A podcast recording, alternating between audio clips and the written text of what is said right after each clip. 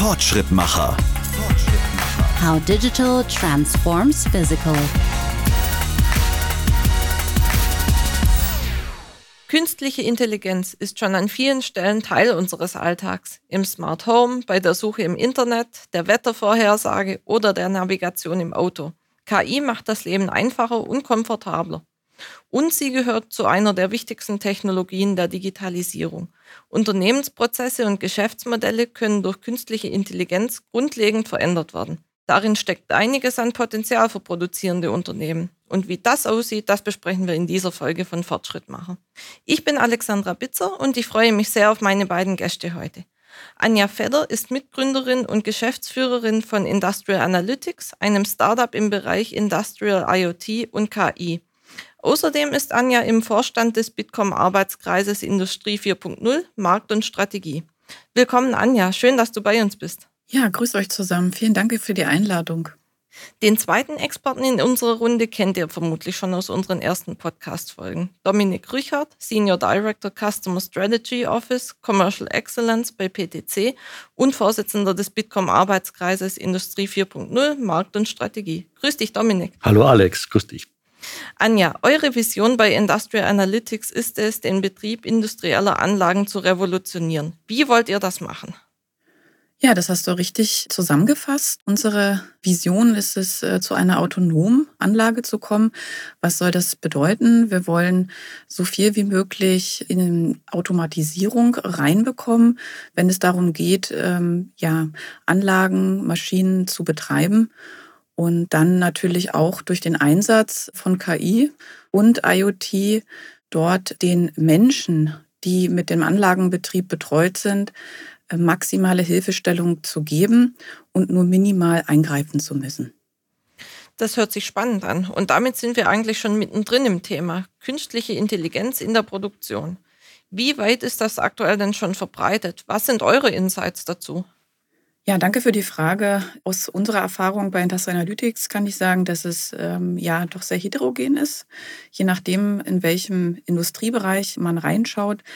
Aus Erfahrung können wir sagen, dass überall dort, wo es um das Thema Anlagenverfügbarkeit geht, um äh, Zuverlässigkeit, wenn es wirklich um kritische Maschinen oder Anlagen geht, sehen wir, dass dort das Thema Digitalisierung eine große und immer wichtigere Rolle spielt. Was wir gut finden, ist, dass dort dann auch in der Regel bereits Sensordaten vorhanden sind, die wir dann wiederum auch nutzen können für unsere Analyse. Was dann oft eben auch noch fehlt und was wichtig ist, das Thema wirklich Analytik. Zu sagen, also wie nutzt man die Daten, die bereits gewonnen werden und schafft darüber dann auch einen Mehrwert, also ein wirkliche Insights zu generieren, die dabei helfen sollen, eben unterschiedliche äh, Use Cases abzudecken, wenn es um das Thema Effizienz beispielsweise geht, um Predictive Maintenance, aber eben auch Zuverlässigkeit zu erhöhen. Das sind die Sachen, die wir da sehen. Und gerade wenn es vielleicht auch kleinere Unternehmen geht, äh, vielleicht auch in diskrete Fertigung reingeht, dann können wir auch beobachten, dass dort immer noch das Thema ja, Datengewinnung auch eine sehr wichtige Rolle spielt und auch das Thema des Bereitstellen von entsprechender Infrastruktur, um Daten eben nicht nur, also einerseits zu gewinnen und dann eben auch zu einer Analyse zu bringen. Ja, ich kenne noch ein paar weitere Themenbereiche, wo auch KI, glaube ich, schon ganz gut eingesetzt wird. Einmal Anlagenoptimierung und, und gerade bei Printanlagen zum Beispiel Layout-Optimierung. Andere Themenfelder sind so flexible Produktionskonzepte, wo dann auch im Prinzip die Maschine zum Produkt kommt und nicht mehr das Produkt zur Maschine, die auch häufig KI gesteuert sind. Also das Spektrum ist relativ breit. Wobei ich auch der Ansicht bin, dass die Szenarien, die die Anja gerade beschrieben hat, also wirklich Maschinenverfügbarkeit, sicherstellen, Qualität sicherstellen, dass das die spannendsten sind im Moment. Hm, da habt ihr ja schon einige Anwendungsfälle und Bereiche angesprochen. Dann wollen wir in die einzelnen Themenfelder mal ein bisschen tiefer eintauchen. Welche Herausforderungen können denn mit Hilfe von KI aktuell schon in der Produktion gelöst werden? Zum Beispiel in Bezug auf Lieferketten, die diskrete Fertigung Die konkreten Lösungen auf dem Gebiet sind eben, wie gesagt, sehr, sehr unterschiedlich. Es kommt immer darauf an, was dort der äh, konkrete Bedarf auch ist, also wo wir oder was wir gemeinsam auch beobachten, über auch den Arbeitskreis, äh, in dem Dominik und ich tätig sind, haben wir da einen entsprechenden Radar mal entwickelt, um auch wirklich aufzuzeigen, wo wir da aktuell stehen und wo auch die Reise hingeht. Der äh, entwickelt sich auch fortlaufend und äh, es kommen auch immer wieder neue Anwendungsbeispiele voran oder hinzu, Entschuldigung. Und ähm, was wir auf jeden Fall sehen, ist, wenn es auch um das Thema ähm, Härtegrade äh, geht, ne, zu sagen, okay, wo gibt es dann auch schon erfolgreiche Anwendungsbeispiele, dann ist das beispielsweise eben auch in dem Bereich Predictive Maintenance, ne, was ich gesagt habe, das ist eben äh, ein Thema, was jetzt auch nicht neu ist, sondern auch schon, sag ich mal, die letzten, würde ich sagen, auch der 15 oder länger Jahre bekannt ist und wo man sagt, das ist bereits ein etablierter Standard in der Industrie, was viele eben auch voraussetzen, dass das mit hinzukommt. Das heißt also, Anlagen, Maschinen intelligent machen und Daten, die über die Maschine eben auch gewonnen werden, zu nutzen. Und das finde ich ist ein wichtiger Aspekt äh, zu sagen. Also einerseits, was hat sich etabliert, was kann man schon als Status quo ansehen und worin besteht dann auch die weitergehende Reise, mit dem wir uns auch beschäftigen, beispielsweise bei Industrial Analytics zu sagen, die nächste Stufe dann eben in Richtung Prescriptive Maintenance. Mhm. Das geht ja so um Themen wie wann kommt eine Maschine, die ja in der Regel auch unter Hochleistung arbeitet, wann erzeugt die ein Problem und wann fällt die möglicherweise aus. Man kann sich vorstellen, beispielsweise eine Verpackungsmaschine. Die muss ja in einem ultraschnellen Tempo Verpackungen zusammenfalten und irgendwie befüllen. Und gerade beim Umstieg von Kunststoff auf Papierverpackungen ist das glaub, ein ziemlich großes Problem geworden, dass Papier nicht so robust ist und dass deswegen die Maschinenperformance runtergefahren werden muss, weil sonst das Papier zerreißt. Und dann rauszufinden, wann ist der Punkt, wann das Papier reißt und dann die Maschine wirklich in eine Störung fährt. Und welche Parameter führen dazu? Und wie kann ich also die Maschinenleistung so hoch wie möglich halten, ohne dass der Prozess kippt? Das sind so ganz spannende Fragen, Anja, glaube ich, oder? Genau, also was wir jetzt auch als ein schönes Anwendungsbeispiel sehen, ist gerade auch äh, bei dem Thema Druckluftversorgung, ne, wenn man sagt, okay, man hat dort äh, redundante Anlagen beispielsweise, wo mehrere, in dem Fall eben Verdichter, Lüfter parallel arbeiten um äh, wie schaffe ich dort ein effizientes Loadsharing herbeizuführen. Also nicht nur zu sagen, okay, das eine ist das Thema, unter welchem Einsatz diese kommen, aber auch unter dem Aspekt zu sagen, also Abnutzung, ne? also wo es wieder um das Thema Verfügbarkeit geht. Das sind auch äh, Themen, die dort ineinander spielen können. Mhm. Ein anderes Thema, das ich immer wieder gehört habe, ist auch Qualitätsmanagement. Gerade zum Beispiel in der Batterieproduktion ist es ein Thema, das ich quasi Qualitätsmanagement häufig nicht unmittelbar an meinem Arbeitsgang machen kann, sondern erst später rausfinde, dass die Qualität zu schlecht ist, aus irgendwelchen Gründen. Und dann muss ich im Prinzip über eine Auswertung von Daten, die ich gesammelt habe im Produktionsprozess, rausfinden, was eigentlich zu den Qualitätsmängeln geführt hat.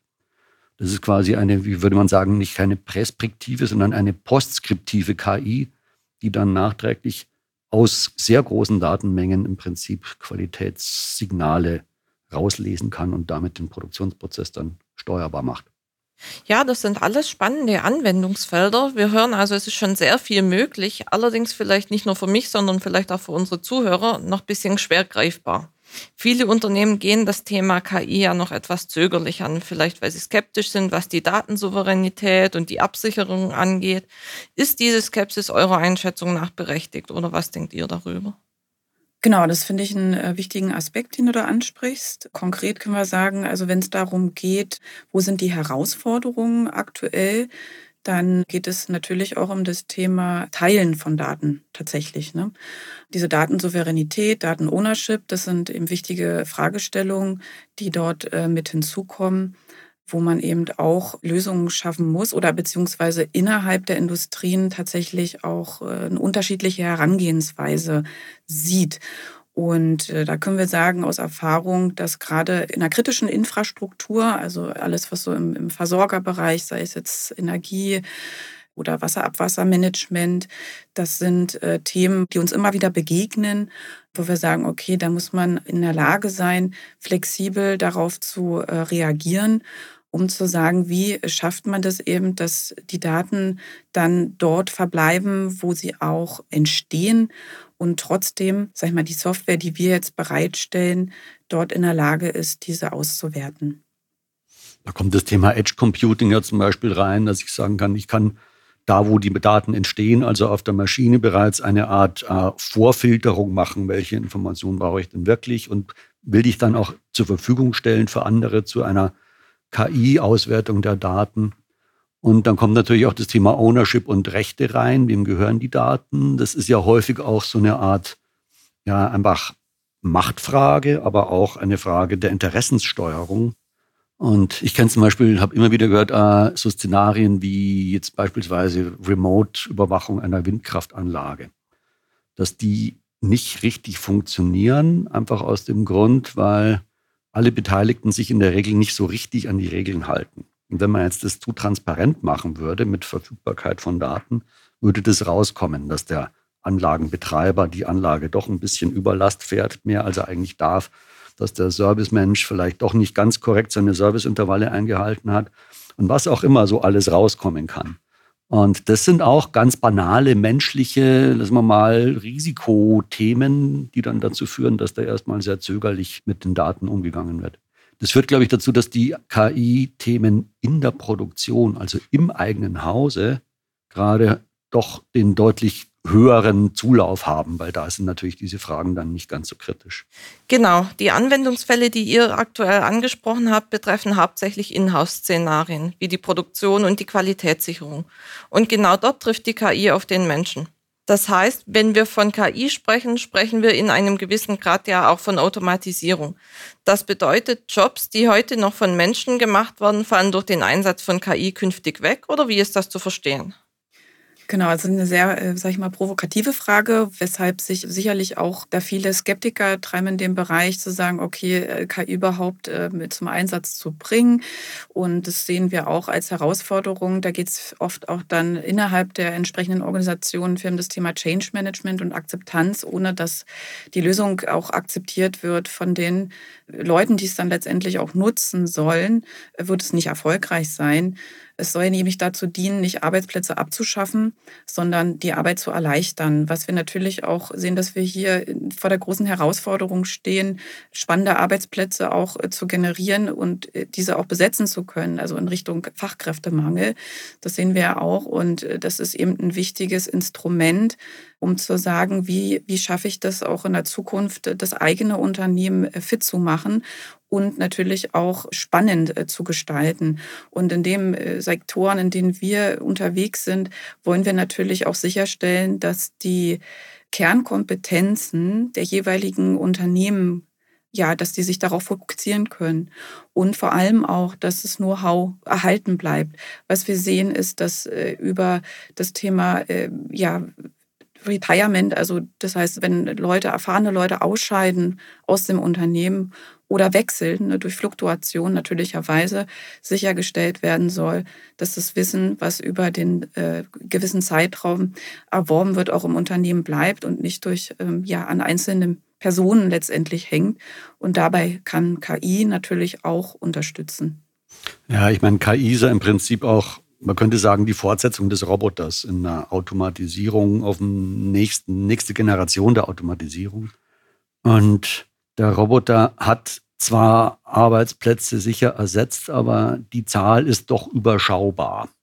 Und er hat dafür gesorgt, dass die Qualität der industriellen Produktion nochmal deutlich gestiegen ist. Also da sehe ich jetzt in der industriellen Produktion tatsächlich gar nicht so sehr das Problem. Es gibt sicher ein paar Arbeitsplätze rund um Qualität, die sehr stupide sind, die ersetzt werden. Wenn ich mir vorstelle, die Leute, die optisch prüfen müssen, ob irgendwelche Glasflaschen gut gefertigt sind oder nicht, das lässt sich auch anders lösen mit KI.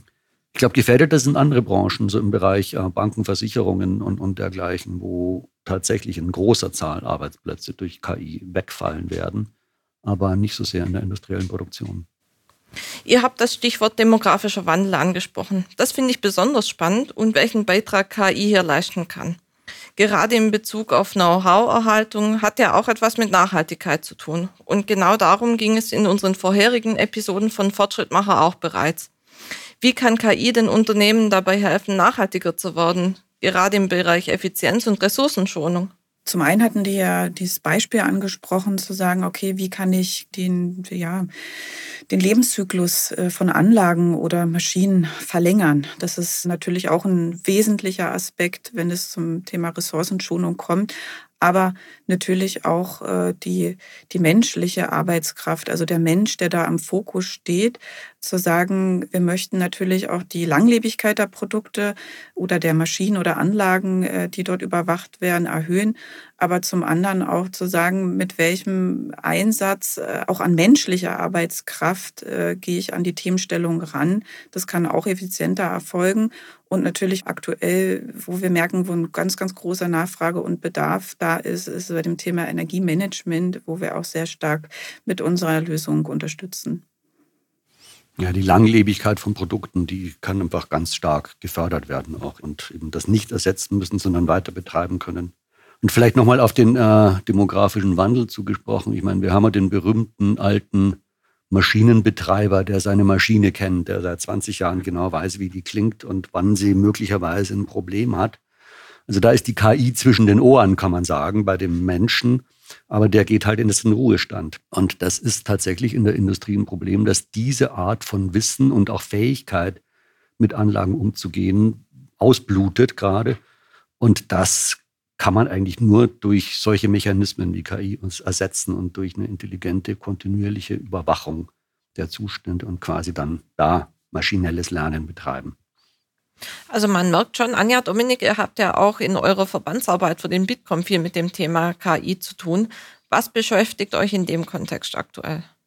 Genau, also die Aufgabe, die wir dort im Arbeitskreis sehen, ist natürlich, ähm, wie ich es mal angedeutet habe, wirklich zu schauen, den Markt zu beobachten und zu schauen, natürlich, wo stehen wir da aktuell, aber wo wollen wir auch hin und wie können wir das durch auch intelligente Angebote eben vorantreiben. Wir sind da in unterschiedlichen äh, Gremien auch mitvertreten, ganz egal, ob das jetzt ähm, um das Thema Manufacturing X oder auch weiterführend in Catena X geht, wo wir sagen, uns ist es eben auch wichtig, die Marktbeteiligten zum einen zusammenzubringen, in den Austausch zu bringen, das weiterzuentwickeln, aber vor allem eben auch die Bundesregierung äh, zu beraten, dass dort ähm, innerhalb des Regierungsauftrages auch die Themen so umgesetzt werden, ähm, wie es jetzt mal äh, geplant war. Ne? Das, äh, da finde ich eben ganz wichtig, bei dem Thema Verbandsarbeit zu sagen, ähm, wir wollen natürlich auch die Dinge vorantreiben und eben auch mitgestalten und sehen uns da eben auch sehr stark in der Beratungsverpflichtung. Mhm. Das sind ja diese ganzen Themen rund um digitale Transformation, sind ja ganz starke Themen der vernetzten Industrie.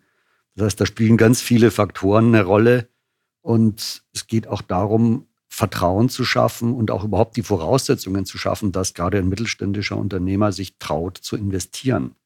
Und dazu muss ja sehr viel gegeben sein. Der muss sich darauf verlassen können, dass das, was er dann anschafft oder dann wo, wo reiner investiert, dass das auch langfristig funktioniert, dass das zuverlässig ist, dass das robust ist, dass das mit seinen Geschäftspartnern zusammen funktioniert, dass das rechtssicher ist. Es sind also viele Fragen, die zu klären sind. Und er muss es auch verstehen, er muss es einordnen können. Damit beschäftigen wir uns intensiv, also Vertrauen schaffen und Wissen vermitteln. Wir haben ein Digitalisierungsradar, die Anne hat es vorhin schon gesagt, veröffentlicht, indem wir die Bausteine, die dazugehören, mal alle einfach und verständlich beschreiben und damit dann auch irgendwo beherrschbar machen für einen Unternehmer, der ja in den Themen nicht so tief drin ist wie, wie unser eins. Und wir beschäftigen uns auch natürlich mit den ganzen großen Projekten, die von Seiten Bundesregierung und Verbandswesen kommen, allen voran die Ergebnisse der Plattform Industrie 4.0 mit den großen Architekturkonzepten Rami und Verwaltungsschale, die so einen Rahmen geben, der schon mal viel Sicherheit vermittelt. Und dann der Frage, wie kann man diesen Rahmen immer weiter in die industrielle Praxis bringen, auch mit vielen anderen befreundeten Organisationen. Ihr habt bereits den Digitalisierungsradar angesprochen. Welche weiteren Markt- und Strategiekonzepte gibt es hier bereits und wie entwickeln sich diese? Ja, ich habe gerade schon Rami und die Verwaltungsschale angesprochen, also zwei Architekturkonzepte, die so einen strategischen Rahmen bieten. Es gibt dahinter inzwischen immer mehr konkretere, sagen wir mal, Initiativen wie, wie Catena X Manufacturing X, was darum geht, die Lieferkette äh, quasi durchzudigitalisieren in den unterschiedlichen Branchen. Es gibt Initiativen, Datenräume zu schaffen, also eine Art industrielles, ich nenne es immer eher Datenbahnhof, wo man eigentlich Regeln hat und Infrastrukturen hat, wie Daten fließen können zwischen Unternehmen, um Prozesse zu unterstützen, aber eben auch, um dann Datensätze bilden zu können, auf denen dann wiederum Dinge wie künstliche Intelligenz laufen können und damit auch unternehmensübergreifend industrielle Prozesse weiterentwickeln können. Genau, und äh, Dominik, vielleicht noch zu ergänzen, mhm. ähm, das geht dann tatsächlich viel um, um das Thema Standardisierung. Ne? Mhm, ich glaube, das ja. ist ganz wichtig, dass wir ähm, daran eben äh, arbeiten, um äh, Standards in der Industrie oder in die Industrie reinzubringen. Und da geht es dann auch sehr, sehr viel bei den Initiativen, die jetzt auch der Dominik oder ich schon angesprochen hatten. Weil ohne Standardisierung ist es einfach nicht wirklich zuverlässig mhm. on the long run. Und da muss man sich bewusst sein, Standardisierung ja. ist ein langweiliges, aber sehr wichtiges Geschäft, das man einfach da vorantreiben muss. Ja. Macht absolut Sinn. Ich denke auch, dass diese Standardisierung vielen Unternehmen helfen wird, sich auch an solche Technologien ranzutrauen und hier erste Projekte eben anzugehen. Daher sehr wichtige Themen, die ihr auch im Rahmen des Bitkom eben besprecht und vorantreibt. Ja. Also was ich auf jeden Fall auch mitnehme aus unserem Gespräch, KI ist bereits angekommen in der Industrie und das ist auch gut so, weil es ist eine Schlüsseltechnologie für die Wettbewerbsfähigkeit deutscher Unternehmen. Es gibt zwar noch Fragezeichen, die das Thema hier und da noch ausbremsen, aber wir haben gehört, da leistet ihr mit dem Bitkom auch wertvolle Arbeit, stoßt Initiativen an. Also auf jeden Fall sehr viel in Bewegung. Anja, Dominik, ich danke euch für den spannenden Austausch. Danke sehr, hat Spaß gemacht. Ja, vielen Dank. Und äh, ich freue mich auf jeden Fall, mit dem Dominik weiterarbeiten zu dürfen im Rahmen des Bitcoms. Machen wir. Hat mir sehr viel Spaß gemacht mit euch. Super. Also mehr zum Thema künstliche Intelligenz in der Produktion findet ihr, liebe Hörerinnen und Hörer, wie immer in den Show Notes. Dort haben wir auch die LinkedIn-Profile von Anja und Dominik für euch verlinkt, falls ihr Feedback, Fragen oder Anregungen für uns habt. Eine neue Folge von Fortschrittmacher gibt es in vier Wochen wieder, dieses Mal dann zum Thema digitaler Zwilling. Ich freue mich, wenn ihr wieder mit dabei seid. Bis dahin. Tschüss. Tschüss. Fortschrittmacher. How digital transforms physical.